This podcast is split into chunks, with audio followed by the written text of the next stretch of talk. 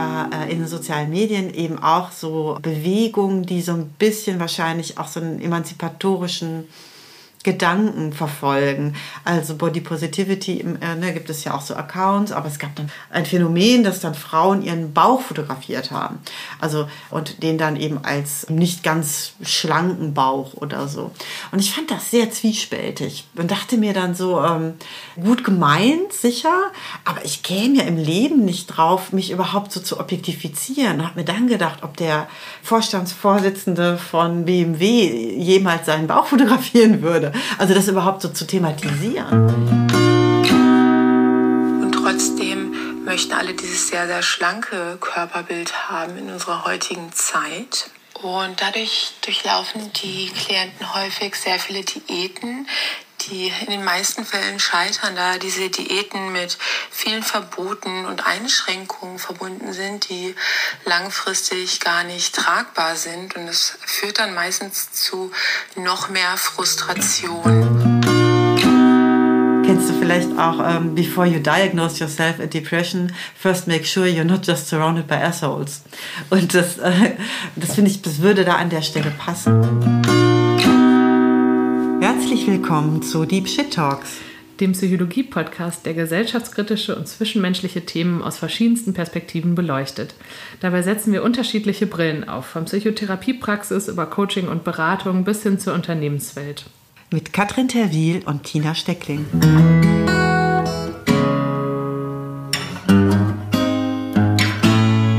Hallo Tina. Hallo Katrin. Ja, wir fangen wie immer mit einer therapeutischen Einstiegsfrage an, die äh, dieses Mal lautet. Worüber würdest du gerne sprechen heute? Ich würde heute sehr gerne über Körperbilder sprechen. Ja, über unser Verhältnis zu unserem Körper und was es da für Besonderheiten gibt und ähm, vielleicht auch für Schwierigkeiten und Einflüsse und ja. Wir haben gerade schon, bevor wir aufgenommen haben, sind wir so ein bisschen ins Plaudern gekommen und wir merken es gar nicht so leicht, das Thema aufzudröseln. Es gibt so viele verschiedene Cluster, über die man sprechen kann und wo man so ins, ins Diskutieren kommen kann und womit man vielleicht anfängt. Wir haben, also vielleicht können wir anfangen mit einem Rückblick auf die letzte Folge und nochmal so, ähm, also Social Media, Körperbild. Die letzte Folge ging ja um Social Media, Einfluss auf uns. Ähm, gibt es da so ein Druck, dass ich mich auch beteiligen muss. Was macht das auch mit mir? Und wir haben extra ein bisschen das Thema Körper ausgeklammert, weil wir das Gefühl hatten, es ist groß. Richtig. Wie erlebst du so den Zusammenhang zwischen Körpererleben und Social Media? Auf jeden Fall sehr stark.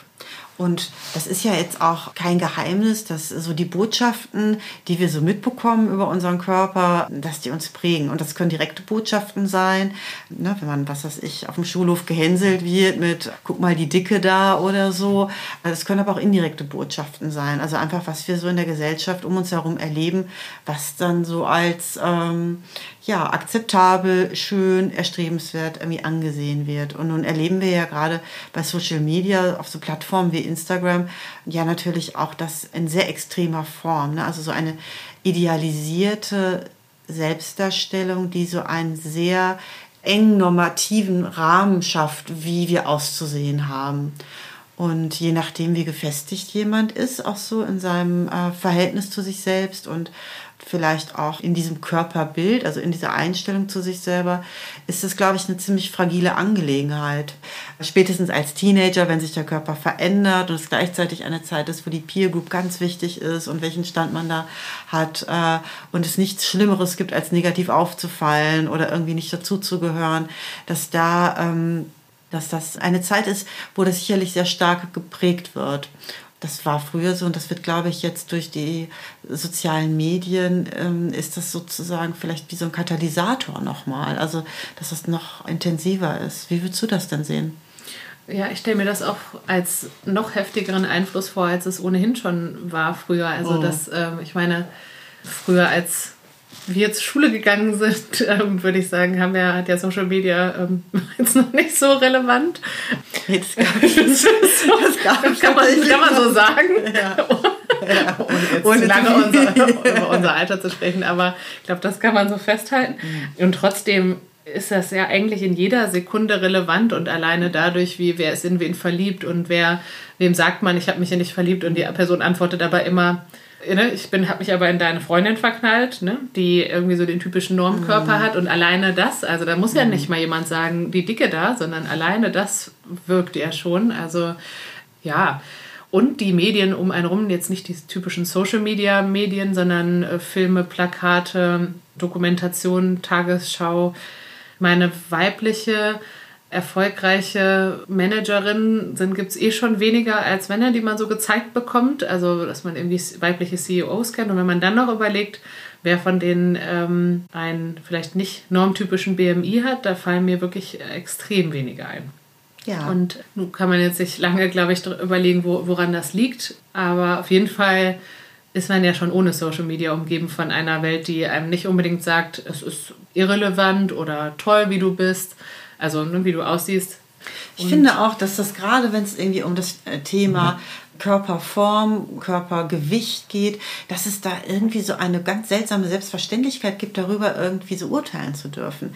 Also viel eher da eine Meinung zu, zu haben oder etwas äh, ne, Bewertendes äh, zu, zu äußern, als, weiß ich nicht, wenn es um andere Lebensbereiche irgendwie ging, keine Ahnung, Karriereschritt oder wie man seine T-Shirts faltet oder im Schrank räumt oder so. Und dass das irgendwie... Ähm, also es eine richtige Stigmatisierung ist, ne, die damit einhergeht, mit wenn jemand diesen Lebensbereich irgendwie anscheinend nicht im Griff hat, weil äußerlich sichtbar wird, dass etwas nicht schafft, sozusagen einem Ideal oder einer Norm zu entsprechen, dass das sozusagen ein bisschen ja, wie so ein Präsentierteller ist, auf dem dann andere quasi äh, die Erlaubnis haben, dazu eine Meinung zu haben oder so. Interessant ist ja, dass Übergewicht oder auch Untergewicht aktuell im zum Beispiel allgemeinen Gleichbehandlungsgesetz gar nicht vorkommt, also wo ja viele Aspekte von Diversity auch geschützt sind gegen Diskriminierung. Nicht, dass einem das nicht trotzdem widerfahren kann dann, aber mhm. es ist mhm. zumindest gesetzlich klar. Und die Körperform oder Körperdiskriminierung ist aktuell eigentlich gar nicht verankert. Wenn überhaupt, dann muss man in Richtung Behinderung gehen und von Behinderungen sprechen, dass jemand so schwer krank ist oder so schwer eingeschränkt, dass es eine Behinderung ist. Das ist eigentlich ja auch interessant. Also man hat eigentlich nicht mal einen wirklichen Gesetzesschutz.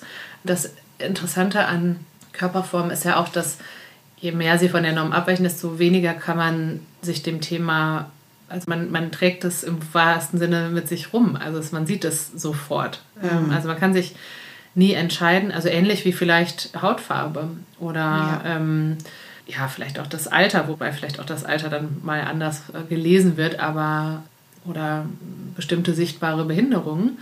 Aber man kommt dem, man kommt nicht weg von dem Thema. Ne? Während wenn ich jetzt, wenn ich andere Dinge habe, die äh, vielleicht andere Menschen abwerten würden, meistens sieht man die ja nicht immer. Ne? Viele Sachen sieht man nicht immer. Beispielsweise meine sexuelle Orientierung. Je nachdem, wie ich vielleicht auch lebe und spreche oder auch was ich trage. Aber ich habe die Möglichkeit, das auch mal nicht zu zeigen. Und das ist natürlich mit, mit dem eigenen Körper schwer. Und ich glaube, was dann noch erschwerend hinzukommt, anders als bei anderen Aussehensmerkmalen, ist dieses Selbstschuld-Ding, was so eindeutig niemand sagt, aber ich glaube, was irgendwie mitschwingt bisschen wie unsere fünfte Folge ne, zum Thema Selbstschuld und einfache Absolut. Tricks. Also ich finde, da schwingt total mit, also was Abwertendes und auch noch so ein bisschen was wie, also mein, mein Mitleid brauchst du da jetzt irgendwie nicht. Ne? Also das ist ja sozusagen, du hast es ja in der Hand, du könntest es ja einfach ändern. Richtig, genau. So. Also dieses, äh, dass das ja theoretisch einfach so möglich wäre, was es ja de facto eigentlich nicht ist. Und ich finde, da kommen wir auch eigentlich direkt zu so einem wesentlichen Punkt. Genau diese Denkweise, dieses Beschuldigen treibt eigentlich jemanden, sollte er sich da in einem negativen Teufelskreis befinden, noch tiefer rein. Und ich will jetzt nicht sagen, dass jeder äh, mit einer großen Körperform oder einem BMI, der ne, als übergewichtig gewertet wird, in so einem Teufelskreis sein muss. Das muss ja gar nicht sein. Es kann ja auch einfach sein, dass jemand damit völlig fein und glücklich ist. Aber ich spreche jetzt mal über die Variante, dass jemand vielleicht selber gar nicht ähm, so hundertprozentig glücklich damit ist und vielleicht auch versucht irgendwie abzunehmen und das dann nicht gut funktioniert. Und dann macht so ein Druck aufbauen, treibt einen eigentlich umso mehr da rein, dass das nicht funktionieren kann. Das ist vielleicht, das kennst du vielleicht noch von Saint-Exupéry, der kleine Prinz mit dem Trinker. Das finde ich ist so, äh, das ist so das klassische Beispiel für, wenn wir in solchen, ich sag mal so ein bisschen suchtähnlichen Strukturen gefangen sind. Also wer das nicht kennt, also kleiner Prinz, auf jeden Fall unbedingt mal lesen. Da kommt der kleine Prinz auf den Planeten, auf einen Planeten, da wohnt ein Trinker. Also der besucht immer Planeten, wo es dann nur so eine Person gibt. Und er fragt den Trinker, warum er denn trinkt. Und er antwortet, ich trinke, um zu vergessen. Um was zu vergessen? Um zu vergessen, dass ich mich schäme. Aber warum schämst du dich? Ja, weil ich trinke. Und so ein bisschen ist das so der, der Klassiker, wenn Essen vielleicht der Emotionsregulation dient, dann macht der Druckaufbau natürlich, dass ich mich eigentlich umso mehr dem bedienen müsste. Und von da finde ich, sind alle Dinge, die da so, den, den, so eine negative Bewertung und somit dann auch so einen Druck und vor allem auch so eine Schuld rausnehmen, in jeder Weise hilfreich. Es wäre zum Beispiel auch in der, in der gegenüberliegenden Richtung sozusagen auch bei Magersucht, ne? also da oder auch bei anderen Verhaltens- oder auch stoffgebundenen Süchten, also generell. Ja, es ist ja Routinen zu verändern. Ähm, das hatten wir jetzt ja, glaube ich, auch schon in mehreren Folgen. Mhm. Ist super schwer. Es wird so oft getan, als sei das leicht und geht ja eigentlich nur in einem Zustand von sehr viel, soll ich sagen, Wohlwollen mit einem selber und ähm, vielleicht auch Unterstützung von außen und in einem Zustand von wenig Depressivität. Und wenn man aber in einem Zustand von Angespanntheit ist, von Traurigkeit, von Selbst- und Fremdabwertung, dann ist es ja viel, viel, viel schwieriger, irgendwas zu tun, was außerhalb des, der normalen Routine liegt. Ich finde, beim Thema Essen und Körper gibt es so viele schwerwiegende Ambivalenzen, die irgendwie gar nicht übereinzubringen sind. Also Body Positivity können wir gleich auch nochmal drüber mhm. sprechen. Da, äh, das ist ja auch so ein interessantes Thema aber beispielsweise die Welt um einen herum suggeriert, dass es eine bestimmte Art gibt, auszusehen. Und es ist ja sicherlich auch naturwissenschaftlich was dran, darüber können wir ja gleich auch nochmal sprechen. Aber die Welt um einen herum hat auch fast nur ungesunde Lebensmittel. Also wenn man sich damit ein bisschen auseinandersetzt, warum wir eigentlich oder warum viele Menschen Heißhunger haben, warum viele Menschen zunehmen, warum es viele Erkrankungen gibt, ist es ja schon fast mafiös irgendwie. Ja? Also es ist auf jeden Absolut. Fall eigentlich der absolute Wahnsinn. Also es ist ja das kann einen ja richtig ärgerlich machen, dass, dass sozusagen die Plakate direkt neben dem Essenstand sind, der nur ausschließlich ungesunde Sachen hat. Und so, ja. ne? Also irgendwie, wenn man auch vielleicht eben gerade nicht so wahnsinnig gut darin ist, sich selbst zu versorgen, vorzusorgen und so weiter und so ein bisschen impulsiv ist oder so, die, äh, die Welt um einen herum fördert auf jeden Fall nicht gesundes, impulsives Verhalten. Und gleichzeitig ist das die gleiche Welt, die den du bist selber Schuldfinger ausstreckt. Absolut, das finde ich einen total wichtigen Punkt. Und dass da auch auf der einen Seite, also so mit, mit so einer hohen Erwartung und so viel Abwertung, dass so selbstverständlich irgendwie so ein, ein vermeintliches Ideal gefordert wird und gleichzeitig das auch einfach politisch, ich weiß nicht, warum das nicht längst durchgesetzt wurde, dass man vielleicht mal auch zeigt, wo ist denn jetzt besonders viel leerer Zucker drin oder so, oder wo sind andere äh, ne, so leere Kohlenhydrate, die ganz klar wieder die nächste Heißhungerattacke auch provozieren. Und das ja auch nicht, also ich meine, bin da jetzt nicht so ganz so in dem Thema, aber auch so Kantinen oder Schulessen, ich glaube, das ist ja noch nicht so lange, dass da überhaupt mal ein bisschen drüber nachgedacht wird, was ist denn da überhaupt gesundes Essen. Also von da äh, erlebe ich da diesen Stretch auch total.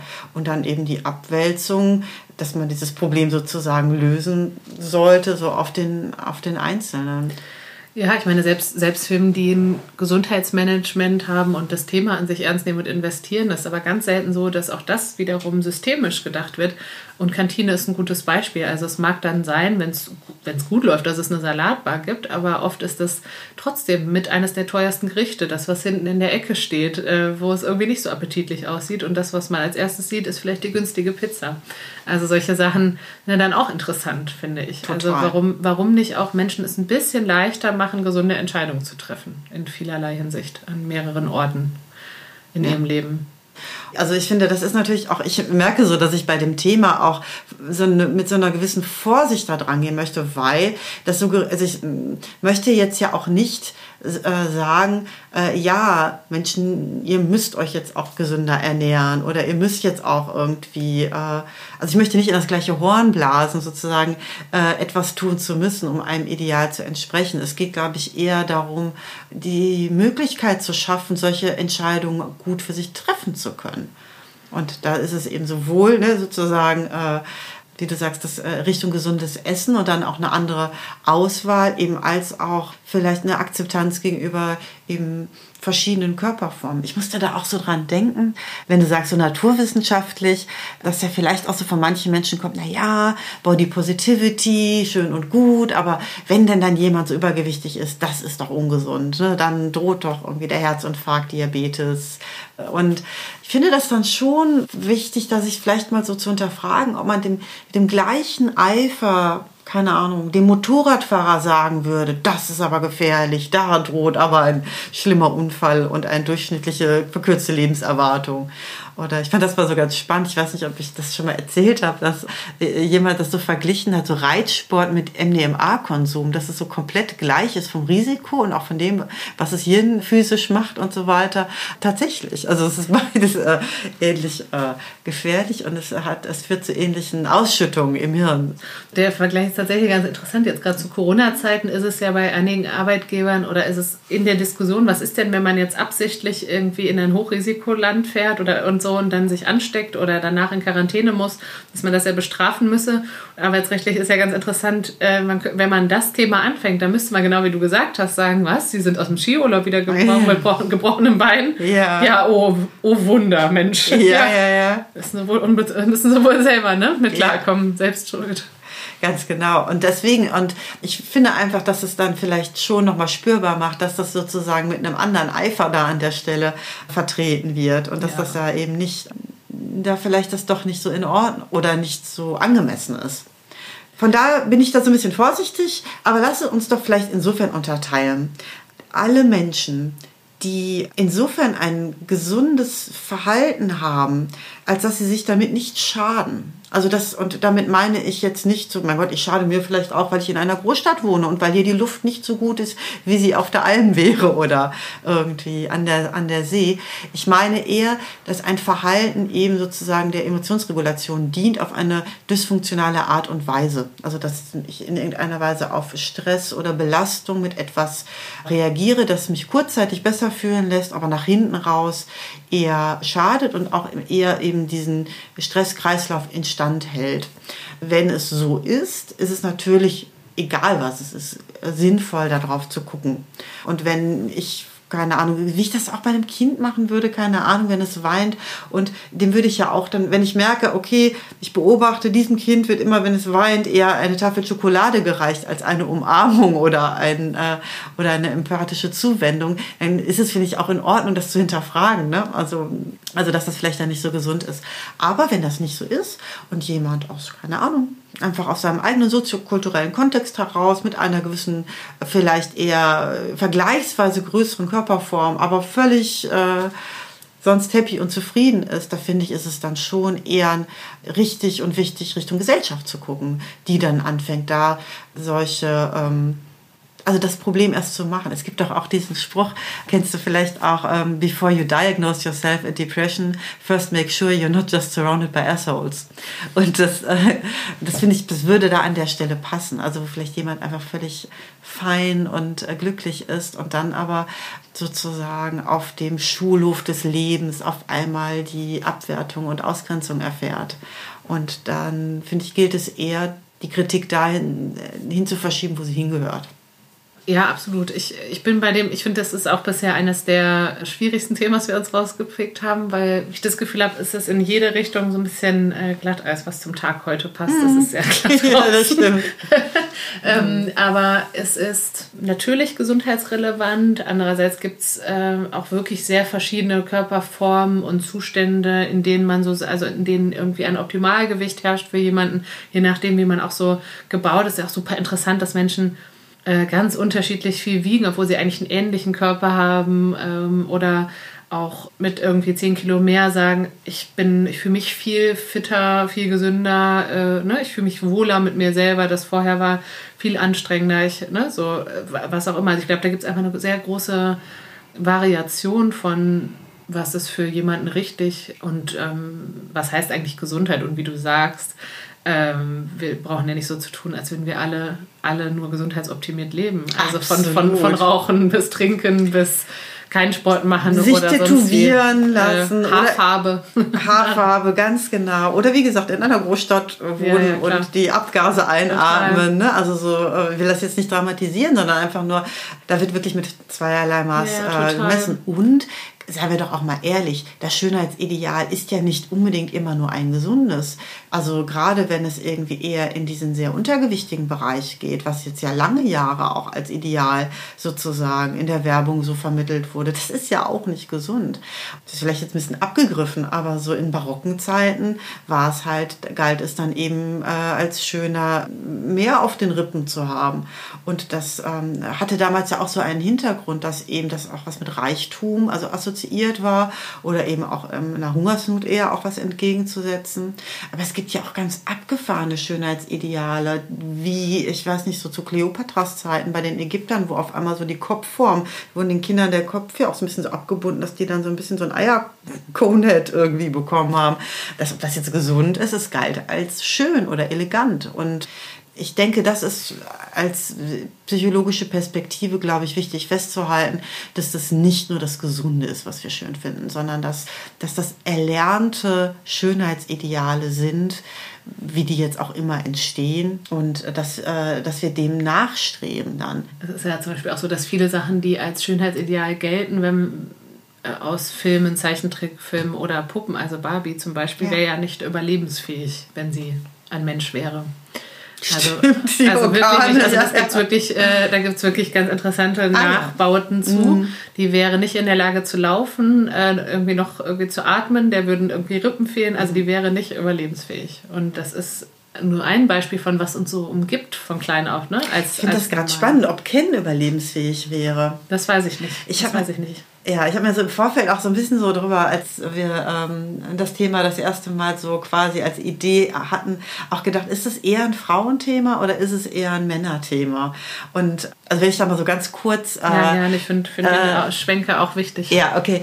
Also es gibt ja äh, in den sozialen Medien eben auch so Bewegungen, die so ein bisschen wahrscheinlich auch so einen emanzipatorischen Gedanken verfolgen. Also Body Positivity, äh, ne, gibt es ja auch so Accounts, aber es gab dann ein Phänomen, dass dann Frauen ihren Bauch fotografiert haben. Also und den dann eben als nicht ganz schlanken Bauch oder so. Und ich fand das sehr zwiespältig und dachte mir dann so, ähm, gut gemeint, sicher, aber ich käme ja im Leben nicht drauf, mich überhaupt so zu objektifizieren. Habe mir dann gedacht, ob der Vorstandsvorsitzende von BMW jemals seinen Bauch fotografieren würde. Also das überhaupt so zu thematisieren. Warum sollte ich denn jetzt überhaupt nicht da so zum Thema machen in meiner Optik?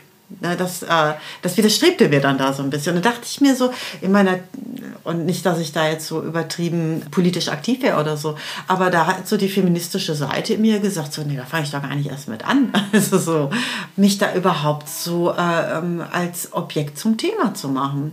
Und dann dachte ich mir, ist das so? Wie sieht es denn aus, wenn jemand in einer, ich sag mal, so ein bisschen ähm, alter weißer Mann in einer Machtposition? Und da gibt es vielleicht schon auch so den Anspruch mit so einem gewissen Fitness vielleicht, heutzutage zumindest, vielleicht mehr als es so in den 50er, 60er Jahren war oder so. Aber ähm, trotzdem sind die Ansprüche doch noch andere, habe ich den Eindruck. Also an Attraktivität, Normschönheit oder weiß ich nicht. Wie siehst du das? Wie erlebst du das? Ja, ich weiß gar nicht, wo ich da so ganz anfangen soll. Also weites Feld. Ja. Ähm, und vielleicht auch noch mal erwähnt, dass ähm, das macht es nur so ein bisschen kompliziert dann beim Sprechen leider, mit, wie das oft ist mit inklusiver Sprache, aber dass es natürlich vor allem auch um weiblich gelesen und männlich gelesen ja. geht und das ja. das ganze Thema noch mal eine ganz andere Dynamik bekommt, wenn wir jetzt mhm. über intersexuelle, transsexuelle Menschen nachdenken. Also, dass man da natürlich auch nochmal intersektionell auch von Themen betroffen sein kann. Aber ich glaube nicht, dass Männer jetzt nicht unter Social-Media-Themen leiden oder keine Selbstwertprobleme bezüglich ihrer Körper haben. Ich glaube, dass das aber trotzdem ein bisschen andere Formen hat und ein bisschen weniger omnipräsent ist. Ähm, also es gibt ja durchaus auch Männer mit schweren Essstörungen. Es gibt sehr viele Männer, die von Selbstwertproblemen bezüglich Aussehen sprechen.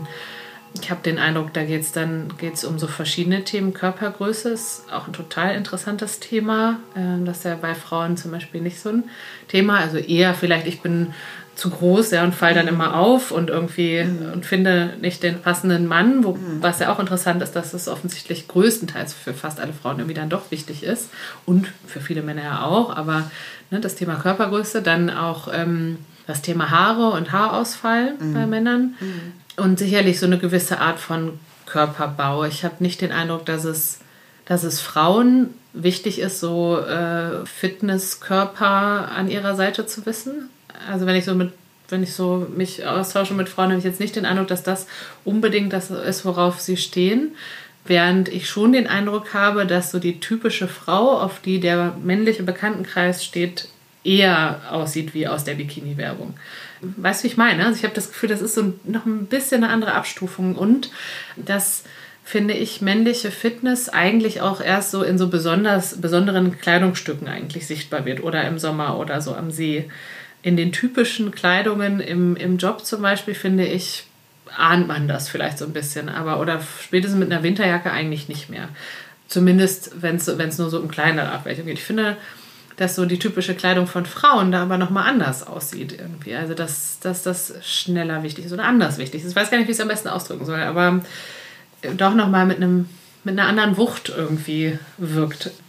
Ja, ich weiß, was du meinst. Also das ist doch nochmal, äh, also es gibt sicherlich Überschneidungen oder auch Bereiche, wo das ähnlich ist und trotzdem hat es zumindest in diesen, naja, wie gesagt, ohne jetzt, äh, dass es wirklich über das Geschlecht geht, aber irgendwie so, ne, das mit einem gewissen Frauenbild assoziierte da sitzt das Kostüm dann vielleicht doch noch mal an anderen Stellen irgendwie enger oder so also oder ne oder es ist äh, ja die Attribute und Zuordnung die dann auch so mit dem Körper ja. äh, dem Körperideal einhergehen sind dann doch noch mal leicht anders also nur mal so ein Beispiel ich finde so ein Businessanzug ist also ganz bestimmt nicht bequem ne? und das mhm. ist auch äh, sicherlich fühlt sich nicht fühlt sich nicht jeder daran wohl und sicherlich ist das auch nicht sieht es auch nicht mit jedem Körper gleich so aus, wie man sich das irgendwie vorstellt, ja, idealerweise und so weiter. Aber wenn man sich so überlegt, so der typische Business, weibliche Business-Schick, irgendwie vielleicht sogar mit High Heels. Ich meine, wie absurd sind eigentlich High Heels, wenn man mal ehrlich ist? Man kann nicht fliehen, man kann nicht schnell auch, man ist immer diejenige, die sagt, aus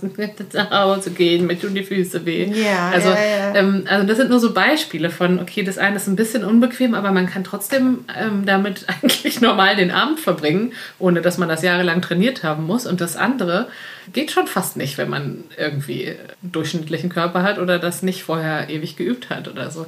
Also noch so ein paar also Beispiele, wenn man jetzt wirklich mal so an, an Vorbilder denkt, ähm, dann glaube ich, gibt es sehr, sehr viele, also gerade so die Politiker, wenn man die bekanntesten deutschen Politiker sich so vorstellt, ich finde da kaum jemanden besonders schlank, fit, extrem gut aussehend. Mir würde gerade niemand einfallen, den also ich jetzt persönlich gut aussehen oder wenig, wenig. Ist auch egal. Ich will mich jetzt, ich rede mich um Kopf und Kragen. Egal. Katrin, wenig Politiker findest du denn attraktiv und nicht so attraktiv? Okay, ich, oh, ich, bin, ich bin selber total objekt, objektifizierend. Ja. Der Podcast artet aus in ich ich bewerte das Aussehen von anderen. Ähm, aber du weißt vielleicht, worauf ich hinaus will, äh, wenn man sich aber dann irgendwie so bekannte deutsche Frauen überlegt, dann, ähm, also vielleicht auch in Wirtschaft und Politik, äh, dann ist das ein bisschen ein anderes Bild, finde ich. Und ähm, es gab so einen Beitrag, der super viel geteilt wurde, zum Beispiel, wo Angela Merkel, und die hat ja nun auch wirklich schon viel abbekommen zum Thema Körper, die kann es ja eigentlich auch nicht richtig machen, egal was sie irgendwie trägt oder was wieder mit dem Haarschnitt ist oder so, aber die äh, war mit ihrem, mit ihrem Mann einkaufen und hatte irgendwie so ein so nicht schicke Sachen an, so, so mhm. Hausklamotten mhm. irgendwie. Und das wurde als ganz, ganz positiv geteilt in den Medien, so im Sinne von Mensch, eine ganz nahbare Frau, die noch selber einkaufen geht und so, guck mal. Mhm. Und ich habe echt gedacht, ich, also ich bin mir wirklich nicht sicher, ob das gleiche passiert wäre, wenn das ein Mann gewesen wäre. Wäre da, ein, wär da ein Bild durch die Medien gegangen, wo sich ganz viele Menschen dazu Gedanken machen, wie wenig businesslike der Jogginganzug ist. Also vielleicht hätte man das ein bisschen witzig gefunden, aber wäre das wäre das mit dem gleichen, mit der gleichen Wucht durch die Gegend gegangen. Irgendwie. Das ist ja gerade auch irgendwie, also ich habe das tatsächlich auch, ich weiß gar nicht, es war irgendwie in, in, verschiedenen Fernsehformaten auch tatsächlich mal Thema. Ne? Also so ein, was im Fernsehen sichtbar war, wurde dann auch nochmal auf Social Media besprochen oder so. Dass also, wenn eine Moderatorin ne, eine Sendung moderiert hat, dass als erstes irgendwie kommentiert wird, was sie anhatte und wie die Frisur war und so weiter. Und dass das bei männlichen Kollegen eben irgendwie keinen interessiert. Und dass also dieser Fokus darauf, ich finde das auf jeden Fall, ähm, es mag sich jetzt gerade was wandeln und das finde ich irgendwie auch ganz toll und befreiend, dass in dem Moment, wo auch Menschen sich äh, in mehr in der Öffentlichkeit sind, die vielleicht auch eben diesen althergebrachten Geschlechterrollen gar nicht mehr so entsprechen oder sich sozusagen äh, eine bunte Vielfalt an neuen Kategorien sozusagen äh, sichtbar wird, dadurch sowas natürlich auch aufgebrochen wird. Ne? Also es, hat natürlich dann auch was Befreiendes dann an der Stelle. Aber äh, ich erlebe es, dass es sich verändert, aber es ist auch noch nicht so, dass es jetzt völlig gleich wäre. Und ich glaube schon, und damit will ich überhaupt nicht wegnehmen, dass nicht auch in Werbung oder, in, ne, oder auch gesellschaftlich nicht auch unrealistische, sehr enge Bilder auch für Männer mhm. da sind. Und ich denke auch gerade, wo du sagst, ne, wenn es um Körpergröße oder Haare und so weiter geht, ich glaube, dass da auch ein, ein großer Druck ist. Aber nichtsdestotrotz ist es noch nicht gleich.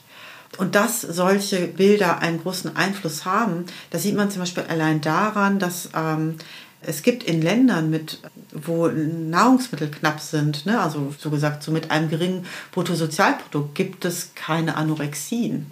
Also einfach mal so zu sehen, dass äh, tatsächlich äh, soziale und gesellschaftliche und politische Gegebenheiten so einen Einfluss haben. Das muss man sich mal vorstellen. Das ist ja eine Krankheit, da sterben viele Menschen dran. Ne? Also ich glaube, jeder Zehnte oder so.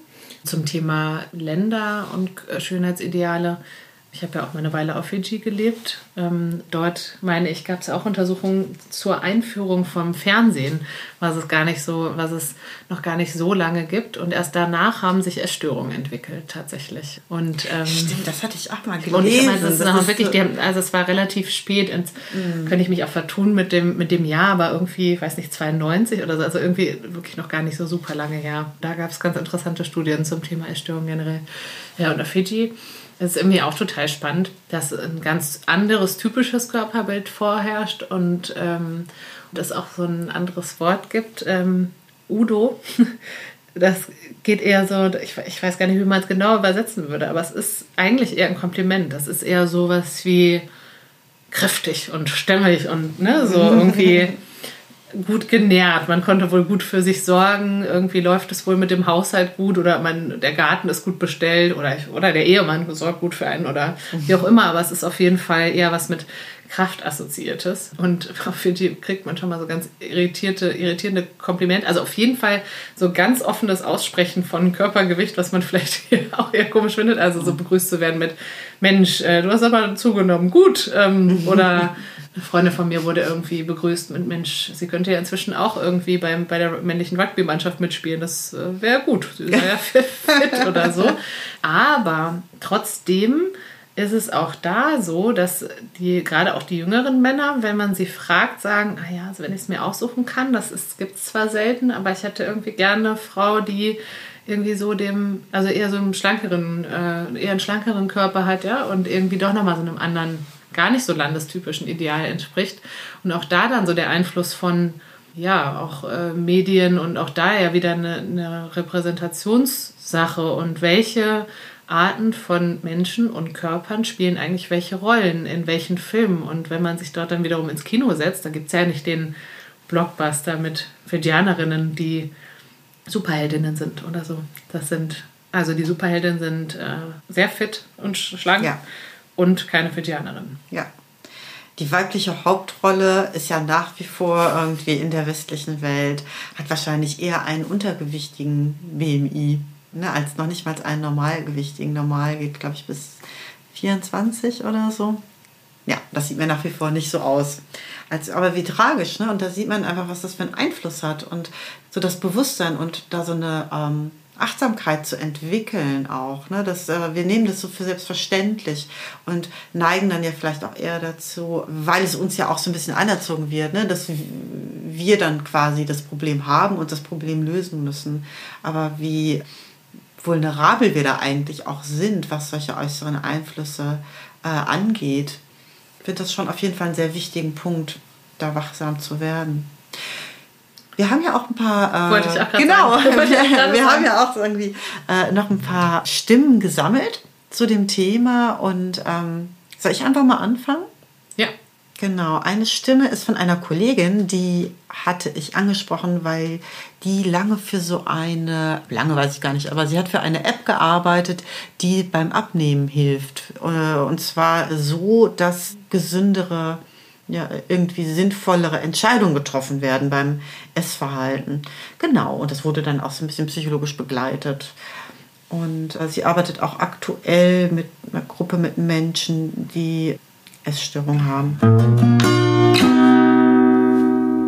Mein Name ist Lena Belting und ich bin Psychologin mit Hintergrund in der systemischen Therapie, Yoga und ich arbeite sehr viel zusammen mit Klienten, die den Wunsch haben abzunehmen oder langfristig gesündere Gewohnheiten aufzubauen. Und häufig erlebe ich, dass diese Klienten einen ganz bestimmten Körperbild äh, hinterherstreben, welches vorgelebt wird über Social Media ganz extrem, aber auch über die Werbung und Zeitschriften. Und tatsächlich ist es so, dass jeder von uns ein genetisch vorbestimmtes ähm, Körperbild hat. Ähm, der eine ist ein bisschen kurviger, der andere ein bisschen schlanker und trotzdem möchten alle dieses sehr, sehr schlanke Körperbild haben in unserer heutigen Zeit. Und dadurch durchlaufen die Klienten häufig sehr viele Diäten, die in den meisten Fällen scheitern, da diese Diäten mit vielen Verboten und Einschränkungen verbunden sind, die langfristig gar nicht tragbar sind. Und es führt dann meistens zu noch mehr Frustration. Und ich erlebe häufig, dass es gar nicht daran liegt, dass die Menschen zu wenig Wissen über gesunde Ernährung oder Bewegung haben, sondern viel häufiger ist es so, dass uns emotionale Essverhaltensweisen im Wege stehen auf unserem Weg zu einem gesünderen Körpergefühl, denn wir bekommen schon als ja, kleines Kind manchmal anerlernt, dass wenn wir hinfallen und weinen, bekommen wir erstmal einen Lolli, um, die, ähm, um das Auer oder die Traurigkeit zu besänftigen. Oder das Kind fühlt sich einsam und bekommt erstmal ein Eis. Und was hat denn dieses Eis mit Traurigkeit als Emotion zu tun? Und trotzdem koppeln wir das und trainieren uns das an, ja, aus emotionalen Bedürfnissen zu essen, aus Traurigkeit oder Einsamkeit abends vor dem Fernseher oder aus Langeweile oder nach einem stressigen Arbeitstag wollen wir uns belohnen und essen deswegen irgendwas ganz Bestimmtes. Oder wir möchten unangenehme Aufgaben aufschieben und rennen deswegen nochmal ständig zum Kühlschrank und gucken, ob er was Neues bietet.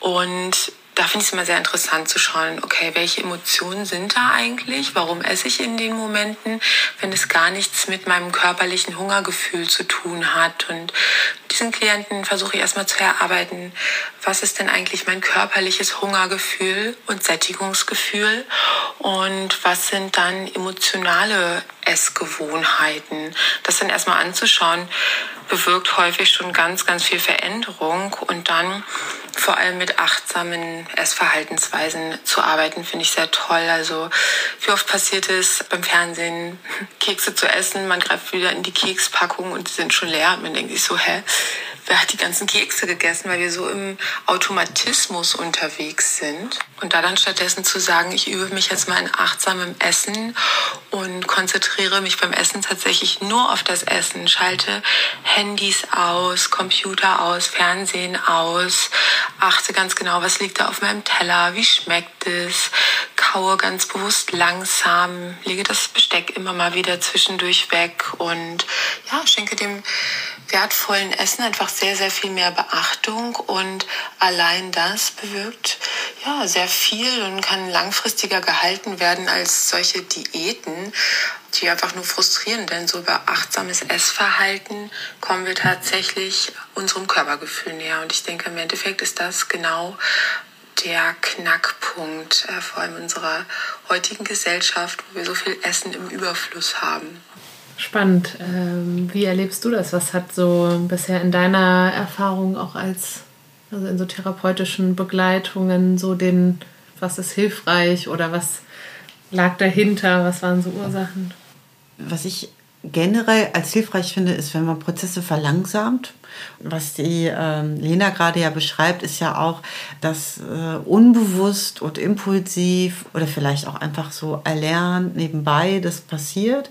Und in dem Moment, wo das problematisch wird, dass es auf jeden Fall eher hilfreich ist, den Prozess zu verlangsamen und tatsächlich da auch mal so genauer hinzugucken und hinzufühlen, als jetzt mit Gewalt irgendwie das Ruder rumzureißen und äh, ein anderes Verhalten sozusagen zu erzwingen dass das dann eher wie so ein Ball ist, der so unter Wasser gedrückt wird.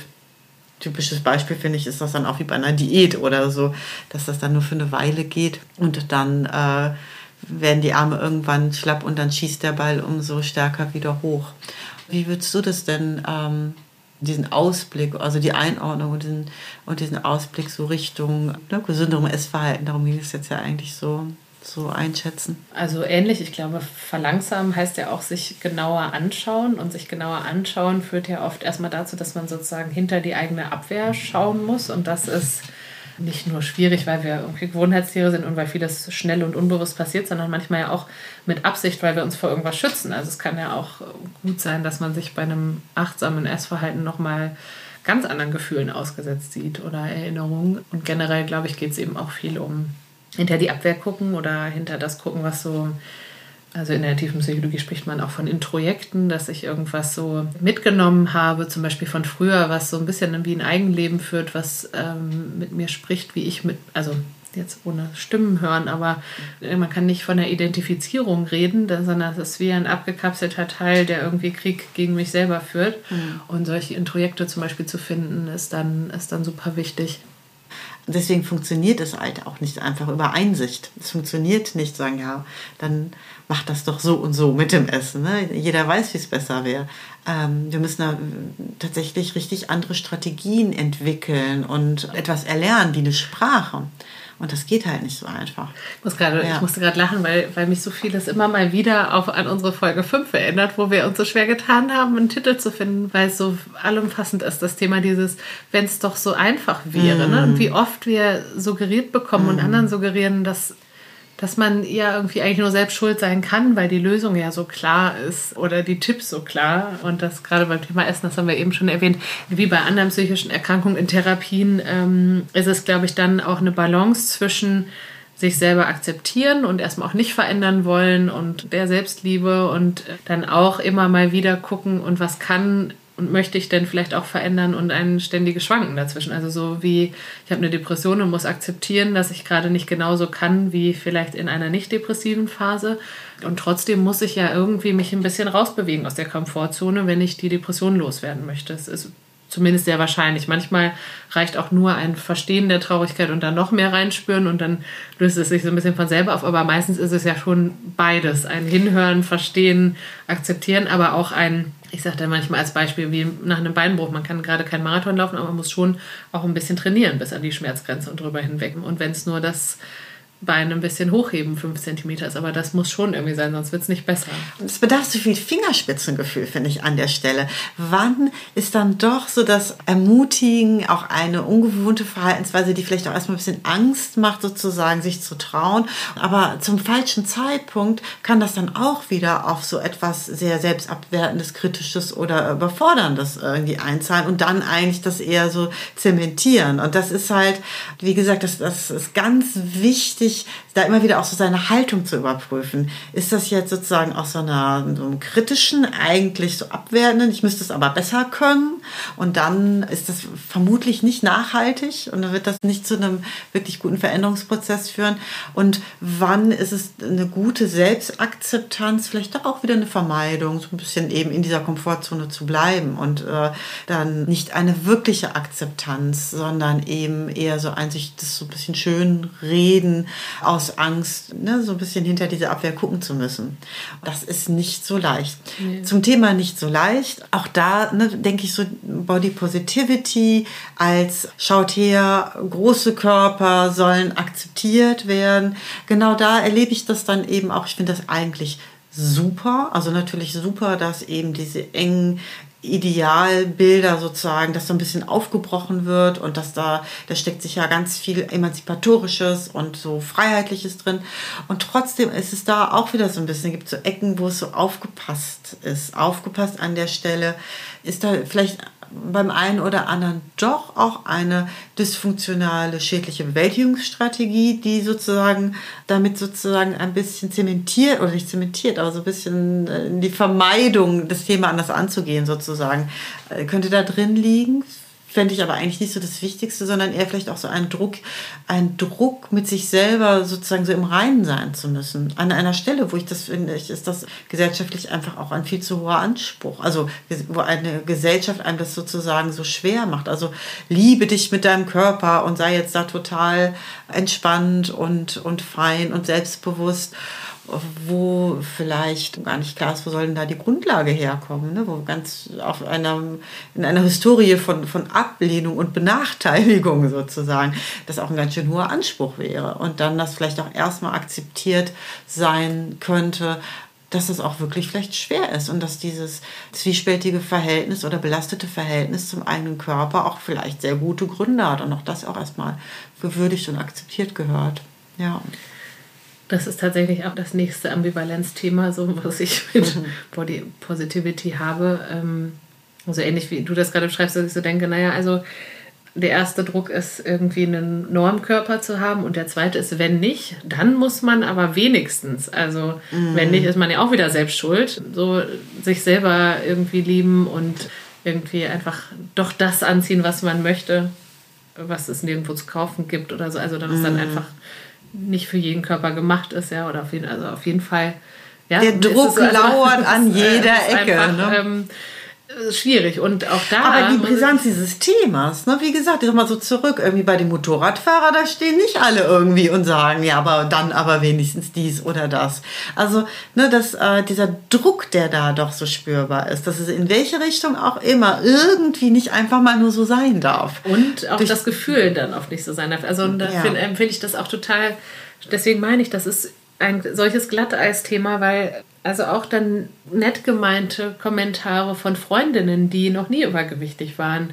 So nach dem Motto, Mensch, das ist ja auch, wie man in den Wald ruft, ruft zurück. Ne? Das hat ja auch viel damit mit der Einstellung zu tun und, und Charisma. Äh, wie, also wie man Beispiel, wirkt? Wie man, nee, was man so, also zum Beispiel, ob man angeflirtet wird oder nicht. Ach so, so, äh, Attraktivität also, sozusagen. So, Attraktivität. Erfolg so Mensch, du bist doch so eine tolle Frau und mhm. du musst das nur selber fühlen und dann, ähm, und dann äh, erlebst du das auch zurück.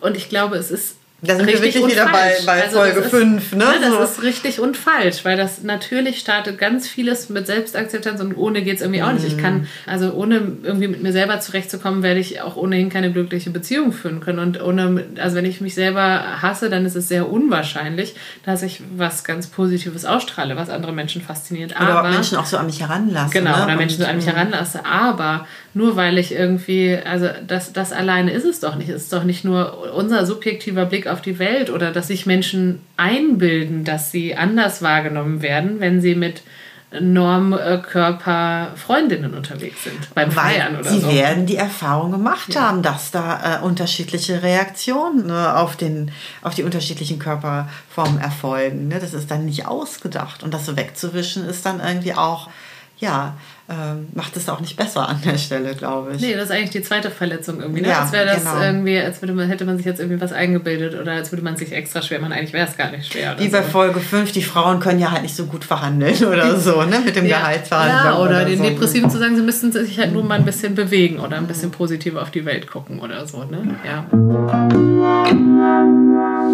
Ja, ich würde behaupten, dass wahrscheinlich jede und jeder mit großem Körper in irgendeiner Weise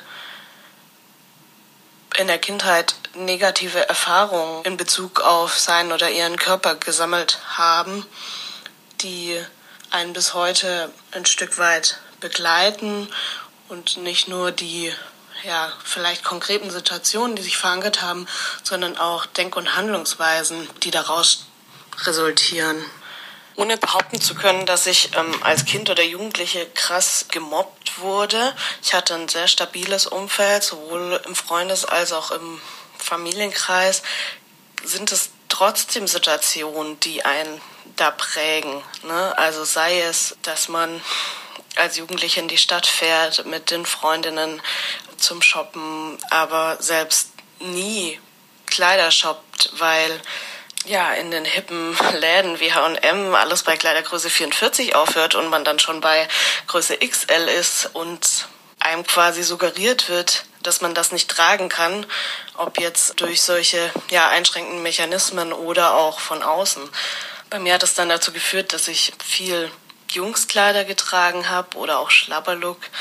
Ja, was natürlich langfristig auch eine Wirkung entfaltet, nicht nur aufs Äußere, sondern auch aufs Innere und definitiv ähm, das Gegenteil von, ich nenne es jetzt mal, Embrace Your Body ist.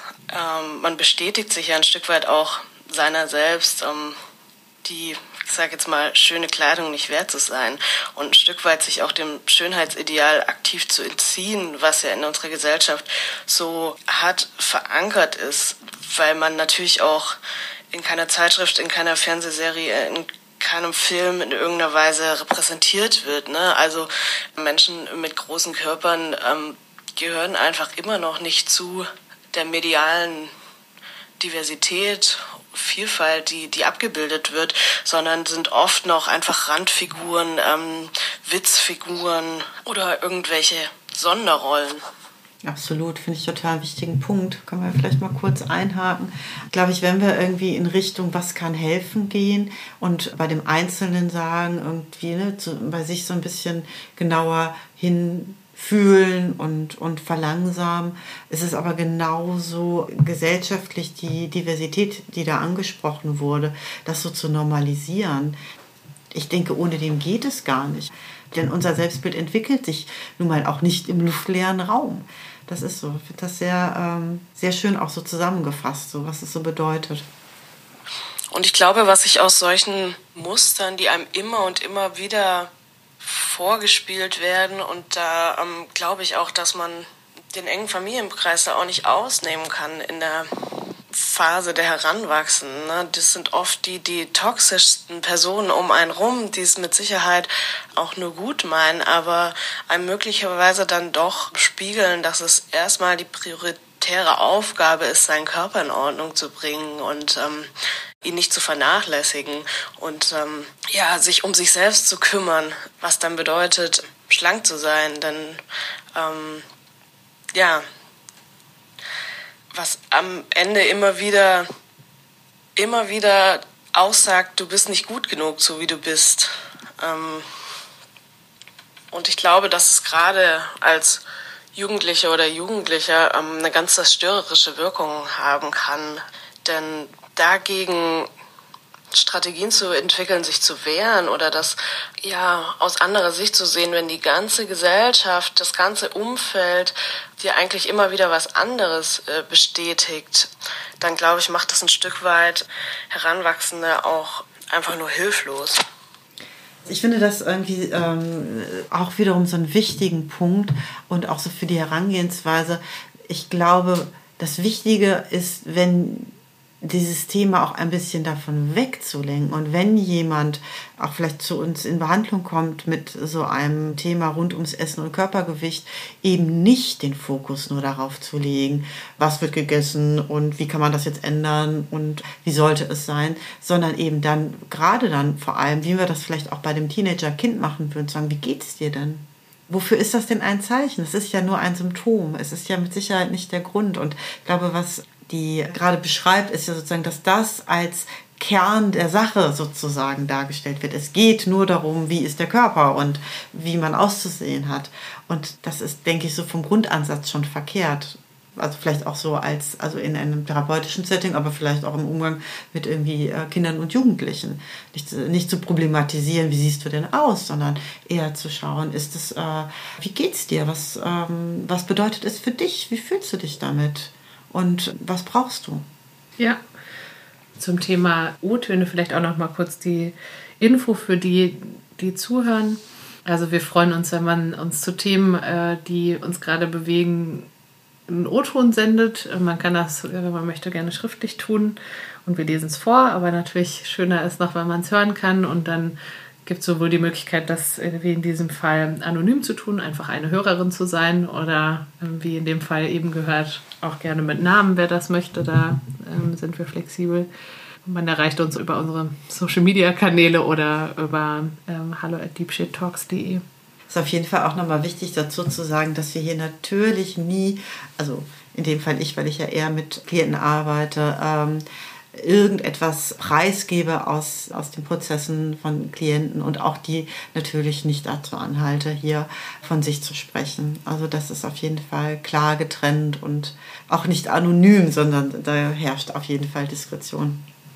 Absolut, also das sind schon extra Einsendungen für den Podcast. Ganz genau, nicht genau. Nachrichten, die uns Nein. geschickt haben. Nein, ähm. Das fragen wir nicht. Äh, genau. Und daraus ergeben sich ähm, sicherlich Strategien, wie sie sich zumindest bei mir ergeben haben. Ich kann das nicht verallgemeinern, aber ja, diesen Makel, nenne ich es mal, auszubügeln. Ne? Der, und das ist ja auch die ganze Krux an der Sache. Jeder hat, jeder und jede Person hat in irgendeiner Weise, also keiner ist perfekt, aber wenn wir über den Körper sprechen, gibt es keine Strategie, diese in Anführungsstrichen Imperfektion zu verbergen. Dein Körper ist immer und für jeden sichtbar und präsent und scheinbar bei jeder Begegnung, bei jedem Kennenlernen, er steht einfach, er ist einfach da und er steht im Vordergrund und ja, wartet quasi also so wird man ja auch ein Stück weit konditioniert durch Medien, aber auch möglicherweise durch ja, Sozialisation, wartet quasi darauf, bewertet zu werden. Und du weißt schon, wie diese Bewertung ausfällt, wenn du ein Mensch mit großem Körper bist. Und ich glaube, daraus entwickeln sich ganz ja, Strategien, damit umzugehen. Bei mir war das, glaube ich, so eine Art Strategie, okay, mein Körper ist möglicherweise nicht gut genug, aber dann kann ich ja in anderen Bereichen einfach besser sein als andere.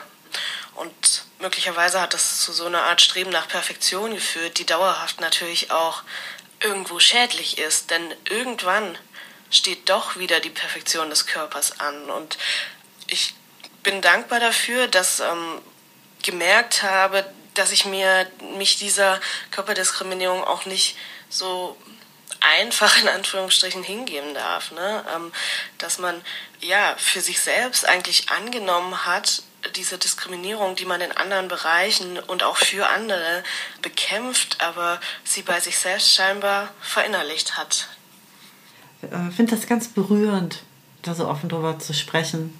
Und was mir so durch den Kopf gegangen ist, ist, dass es eigentlich ähm, ich glaube, für so viele Menschen das so viel Leid bedeutet. Und ich glaube ganz oft, ja, es ist sicher auch da, wo man es so sieht, durch irgendeine Körperform, die nicht der Norm entspricht. Und ich glaube sogar auch bei sehr vielen, die vermeintlich normale Körper haben und trotzdem da in einem jahrzehntelangen Krieg mit sich selber sozusagen sind und ist gerade irgendwie so, ähm, ja, nochmal so die gesamte Tragweite so bewusst geworden, was, wie viel Leid da so mit zusammenhängt. Ja. Mir geht es auch so, dass mich, die, dass äh, mich die Nachrichten irgendwie äh, bewegt haben beim ersten Mal hören und auch jetzt nochmal. Und ich irgendwie also ähm, auch sehr dankbar bin über die Nachricht, weil ich glaube, dass selbst das noch ja eine irgendwie auch zensierte Version für die Öffentlichkeit ist. Also es ist jetzt vielleicht eine Unterstellung, aber wenn ich das also man, ich glaube, wir sprechen oft nicht über die Tragweite nicht genug. Und von daher bin ich super dankbar, hier so einen Einblick zu haben, weil ich glaube, dass dass das auch so irgendwie so schambesetzt ist, umgeben, weil es so viel mit ja, Selbstschuld zu tun hat irgendwie. Das ist nicht das Gleiche, wie darüber zu sprechen, wie man unter einem Unfall leidet oder unter, weiß ich nicht, vielleicht sogar nicht das Gleiche, wie darüber zu sprechen, dass man unter seiner Depression leidet, weil das irgendwie so viel hat zu tun hat mit, also in beide Richtungen. Also irgendwie ja, Selbstschuld, aber auch irgendwie als, gerade auch vielleicht als feministische Frau, die irgendwie stark ist mm. und irgendwie gegen Diskriminierung kämpft sozusagen, da darf man doch da eigentlich gar nicht so drunter leiden und so. Also alles ist, alles ist sozusagen stigmatisiert. Ja. Das drunter leiden, das irgendwie das nicht akzeptieren, äh, das akzeptieren und das einfach so sein lassen und sich dann gehen. Also das hat so viele Implikationen, es hat so viele auch Ebenen, wo wieder eine Erwartung irgendwie dran geknüpft ist, dass das auf jeden Fall prädestiniert ist, damit sehr allein zu sein und gleichzeitig da doch sehr ausgeliefert auch so. Ne, so ja, einem, einem äh, riesigen Druck und auch sehr viel Schmerz und sehr viel Verletzung. So. Ein ganz wichtiges Thema ist für mich das Thema Sport. Es ist ein bisschen paradox, denn ich habe immer schon mein ganzes Leben super gerne Sport getrieben. Ich habe mich aber ja ganz lange nicht getraut, auch in anderen Kontexten Sport zu treiben oder andere Sportarten anzugehen, aufgrund von Aussagen anderer, weil, ja, weil ich ein Stück weit auch Angst vor Blicken hatte oder ich mir quasi, ja, die Tatsache, dass ich das bestimmt nicht kann, weil ich einen großen Körper habe, auch ein Stück weit angenommen habe. Äh, Thema mit dem Sport, das ist ja auch einfach ein Vorurteil. Also es hat ja nichts mit Körperform und Körpergröße so zu tun, Sportlichkeit. Ist ja auch nicht irgendwie, dass jemand, der schlank ist, automatisch sportlich ist. Absolut nicht. Also dieses Ganze mit fit und gesund, nein. Also das, da gibt es keine direkte Kausalität sozusagen. Ja, und das interessanterweise ja trotz, also klar, Ernährung und Sport sind so die typischen Wege, wenn man denn irgendwie abnehmen oder seinen Körper verändern möchte. Ähm, nicht, dass das jeder Mensch muss, aber wenn man das denn möchte, dort ist das ja, sind das ja, sagen wir mal, die typischen Wege und die sind ja eigentlich auch von kompletter Körpernormativität umringt. Also geht man ins Fitnessstudio irgendwie und es sind irgendwie die Hälfte der Leute trainieren irgendwie bauchfrei oder oben ohne und überall die, ne, die Fitnessplakate und sich da dann irgendwie zurechtzufinden und da äh, den Blicken auszusetzen, ist ja eine viel, viel größere Hürde. Das darf man ja auch nicht vergessen. Das ist so ein System, was, ähm, was eigentlich immer wieder in sich selber auch Menschen ausschließt. Oder wenn man so einen typischen Berliner Yogakurs besucht, irgendwie, wo es die ganze Zeit um so eine Körperachtsamkeit geht und man soll sich nicht auf die Matte nebenan konzentrieren und sich dann mal so die typischen Outfits anschaut. Ähm, die sind alle nur dafür gewählt, wie jemand auf der Matte nebenan guckt. Also total. ja. ähm, und dann natürlich auch, wenn man sich dann noch die TrainerInnen anschaut, die einem auch nicht gerade das Gefühl geben, dass diese Übungen irgendwie für jeden Körper gemacht sind. Ne? Und das, klar, das, da können die nun auch nicht unbedingt was für. Ne? Das liegt natürlich auch in deren Beruf, dass sie in der Regel irgendwie äh, so einen eher äh, durchtrainierten Körper haben. Aber es ist auch da ja so ein bestimmtes Bild von ja, Menschen, die einem was vortun. Und ich freue mich total. Also in letzter Zeit begegnet mir häufiger mal, oder nicht häufig, aber wenigstens mal in der Werbung für, ich sag mal, Yoga-Hosen, dass dann eben auch Frauen mit normaler bis größerer Körperform auch mal auftauchen. Und dann denke ich mal, Halleluja, so ein bisschen Normalität kommt an. Und ich erinnere mich auch mal, dass mal äh, Freundinnen von mir früher, habe ich in einem Gespräch, ich weiß nicht, auf irgendeinem Geburtstag oder so war, dass das, die sagte, ja, der Yogakurs da in Mitte ist eigentlich ganz gut, aber da gehe ich nicht hin, da sehen die alle nur aus wie aus der Werbung irgendwie. Das ist mir zu unentspannt. Ich möchte zu einem Yogakurs, wo ich irgendwie äh, mit Schlabberhose und ausgeleierten T-Shirt hingehen kann und die ja. Yogalehrerin auch so aussieht, als äh, hat sie vielleicht auch schon mal ein Kind bekommen und nicht danach direkt wieder den, den Idealbody oder so. Also die Entspannung, die einfach auch mit der Normalität einhergeht, auch eine große Qualität ist. Und dann denke ich mir auch so, ja, also alles andere, warum sich das Leben da auch so schwer machen? Also das auch wieder so ein bisschen immer nach dem Umfeld gucken, äh, nicht nur nach der, nach der Erwartung mit sich selber, ach so entspannt und fein zu sein, sondern man kann sich ja vielleicht auch ein Umfeld suchen, wo das auch vielleicht ein bisschen leichter ist. Spannend finde ich übrigens auch zum Thema Repräsentation, dass sich so ein bisschen was verändert, auch beim Thema Darstellung von Mode weil ja eigentlich auch super schräg ist, dass wenn sich überhaupt Übergrößenmode findet, das ist ja oft nicht der Fall, und die heißt dann ja auch noch Übergröße mhm. oft und so, aber wenn sie sich denn überhaupt findet, dann ja trotzdem einfach nur als Größenangabe unter Fotos von Models, die nur halb so viel wiegen.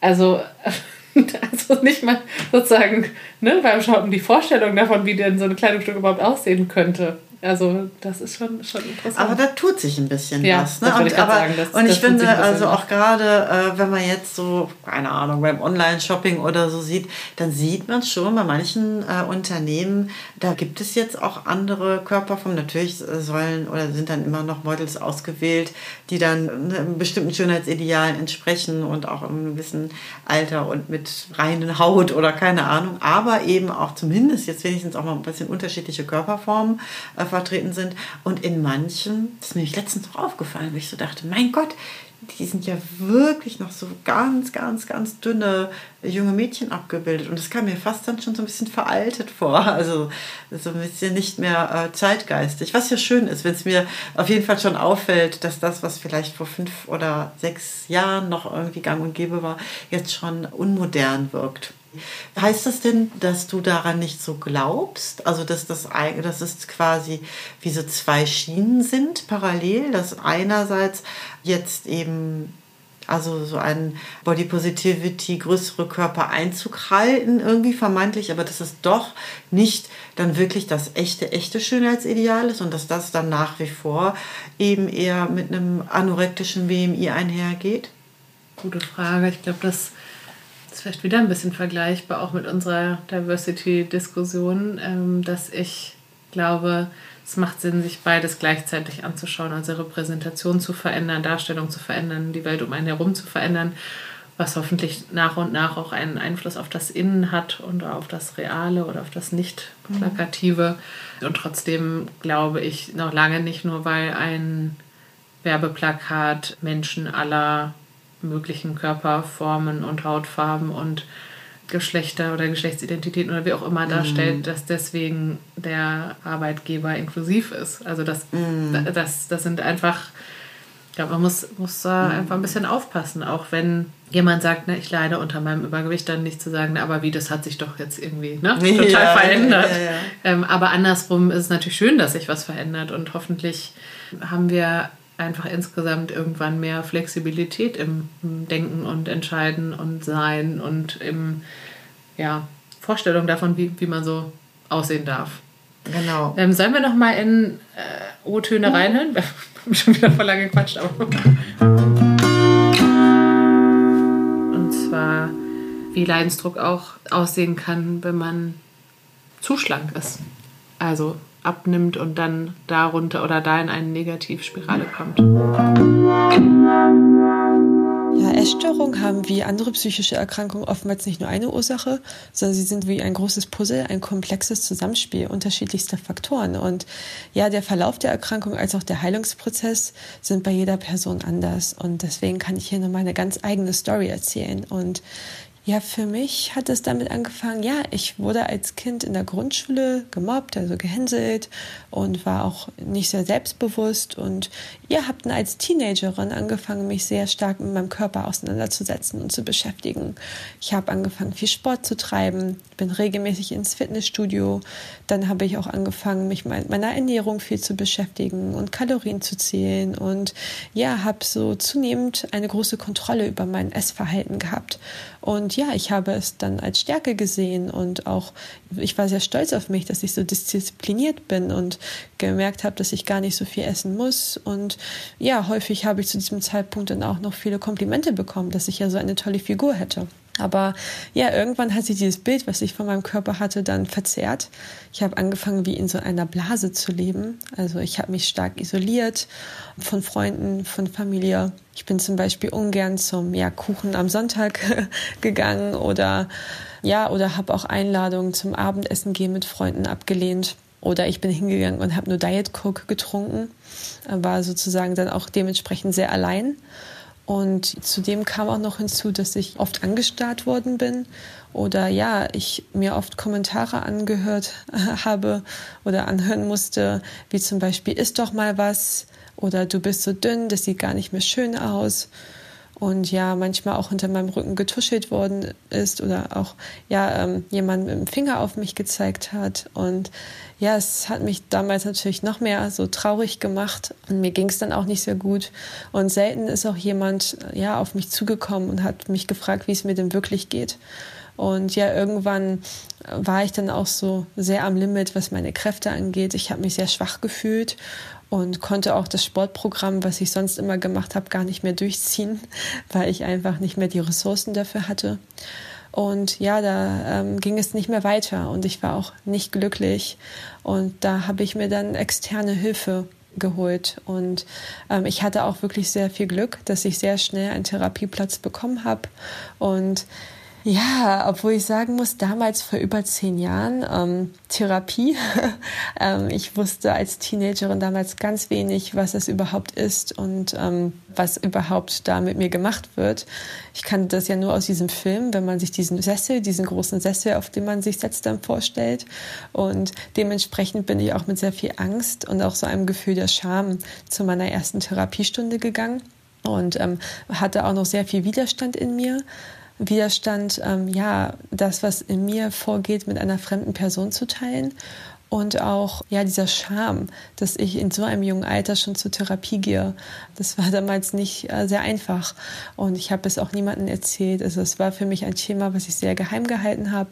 Nicht mal einer damals guten Freundin konnte ich es nicht erzählen und wollte es nicht erzählen. Und es war auch ein langer Prozess. Also auch wenn ich mit dem Essen äh, wieder angefangen habe und auch regelmäßig gegessen habe, ähm, ist natürlich sind noch viele Themen, die so im Kopf rumgehen. Und da hat mir die Therapie wirklich geholfen, sehr viel aufzuarbeiten. Ähm, ja, diese ganzen Beweggründe und ähm, äh, aufzudecken und ähm, ja auch mich besser kennenzulernen ähm, ja, sie hat mich mit sehr vielen Tools ausgerüstet, die mich auch heute in unterschiedlichsten ähm, Situationen und Herausforderungen, äh, die mich unterstützen und mir helfen. Und ähm, ja, es, es, ging halt darum, auch wieder so eine Verbindung zu meinem Körper aufzubauen. Und da hat mir Yoga sehr geholfen. Ja, dieses ähm, Atmen und diese Übungen, die so sehr, dieses der bewusste Umgang mit dem Körper war wirklich etwas, was mir damals und auch jetzt sehr viel helfen. Und auch offener darüber zu sprechen. Also ich merke, dass ich mich nach den vier Jahren offener darüber spreche, was ich damals erlebt habe und ähm, wie gut es tut, sich mit Leuten darüber auszutauschen ja auch dafür zu sorgen, dass das Thema zunehmend enttabuisiert wird. Weil ich wirklich denke, dass wenn offener darüber gesprochen wird und ähm, das Thema nicht so ja von diesem Charme sozusagen äh, geprägt ist, dass sich viel mehr Leute Unterstützung und Hilfe suchen würden. Wie das jetzt hier auch in dem O-Ton nochmal so beschrieben wurde, Therapien helfen. Und ich möchte an der Stelle wirklich jeden nochmal ermutigen, der das Gefühl hat, dass er da Unterstützung gebrauchen könnte, sich die auch zu holen. Und auch wenn das am Anfang erstmal eine Hürde ist, jeder hat das Recht, sich da auch erstmal äh, zum Beispiel in einem Erstgespräch beraten zu lassen und, ne, oder einen Sprechstundentermin in Anspruch zu nehmen oder eine Beratungsstelle aufzusuchen und ja, wie wir gesehen haben, das ist so ein weit verbreitetes Thema und es ist doch auch ein nicht leichtes Thema. Und ja, reden hilft. Gut, das ist so ein Schlusswort. Genau. So, mit Blick auf die Uhr machen wir heute an dieser Stelle einen Punkt. Sagt uns gerne, wie ihr es fandet. Wir freuen uns über eure Rückmeldungen, Kommentare und Bewertungen. Mehr von Katrin gibt es bei LinkedIn und bei katrin-terwil.de und mehr von mir zu lesen gibt es bei soulmates.berlin und folgt mir gerne bei Instagram. Da bin ich Soulmates Berlin ohne Punkt dazwischen. Dann bis zum nächsten Mal.